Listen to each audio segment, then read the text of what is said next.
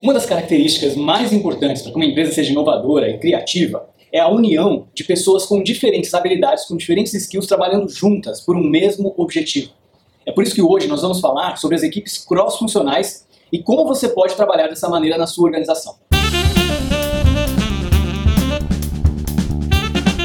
As equipes cross-funcionais vêm se tornando cada vez mais comuns nas organizações hoje em dia. Aquela velha história que a gente ouvia as pessoas dizerem de olha, isso não é o meu trabalho, ou eu fiz a minha parte, tendem a acabar. Porque a forma com que a gente organiza, a maneira com que a gente forma equipes nas organizações tem mudado bastante. Especialmente nas organizações que trabalham com profissionais do conhecimento, especialmente nas organizações que precisam fazer algum tipo de trabalho criativo.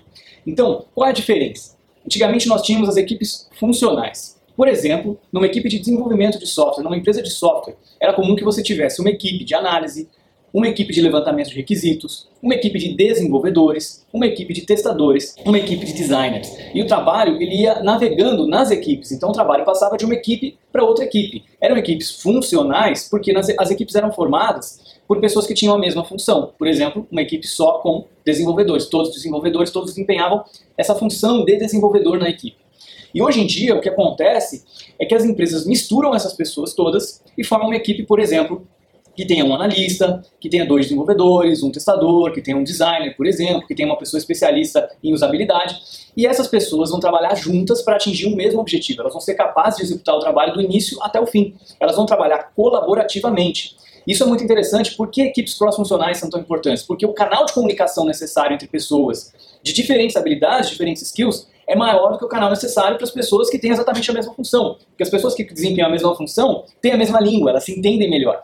Então, você colocando as pessoas com skills diferentes juntas para que elas colaborem e realizem juntas ah, o que precisa ser realizado para atingir o objetivo, além de ter um ambiente mais criativo, mais diversificado, além de ter pessoas comprometidas com o objetivo final, em vez de apenas fazer a minha parte, você consegue também gerar mais eficiência no seu processo no trabalho. Então é por isso que cada vez mais a gente encontra equipes cross-funcionais nas organizações. No artigo da Harvard Business Review, How Diversity Can Drive Innovation, uh, eles explicam exatamente o impacto que você unir pessoas com skills diferentes tem na inovação de uma organização e também é possível encontrar uma correlação com a prosperidade, com o crescimento das organizações que trabalham dessa maneira, que trabalham com maior diversidade e que misturam os skills das pessoas em, em times, em equipes.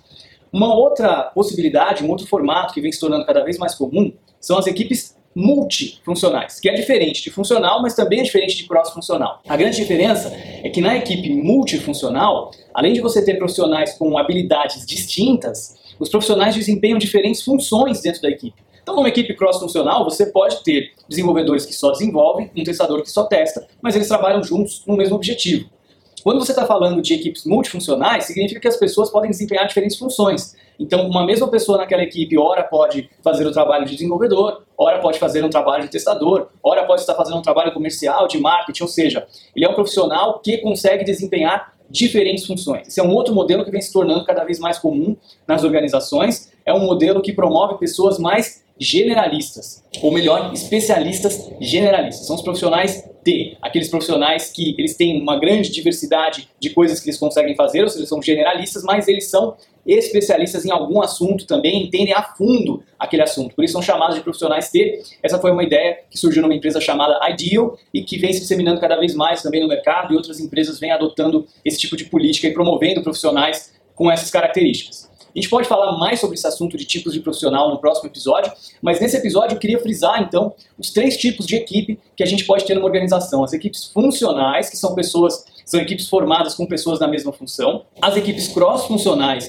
que são equipes formadas com pessoas de funções diferentes, e as equipes multifuncionais, que além de serem equipes formadas por pessoas com habilidades diferentes, também permite que pessoas façam diferentes funções dentro da mesma equipe. espero que você tenha gostado desse assunto, desse episódio. Para para refletir um pouco que tipo de comportamento você espera dos seus colaboradores, né? E se você é um profissional que tem essa atitude de delimitar exatamente o que você faz e não, não passar daquele ponto, não ajudar outros profissionais, não sair da sua zona de conforto para fazer algo um pouco diferente, começa a repensar porque esse tipo de comportamento vem sendo cada vez mais questionado pelas, pelas empresas, pelas organizações. Muito obrigado. Não esqueça de deixar o seu like aqui no vídeo, não esqueça de deixar um comentário com a sua opinião sobre esse assunto. E se você estiver ouvindo o podcast, não esqueça também de deixar o seu review do podcast e se inscrever no podcast. Muito obrigado e até o próximo episódio.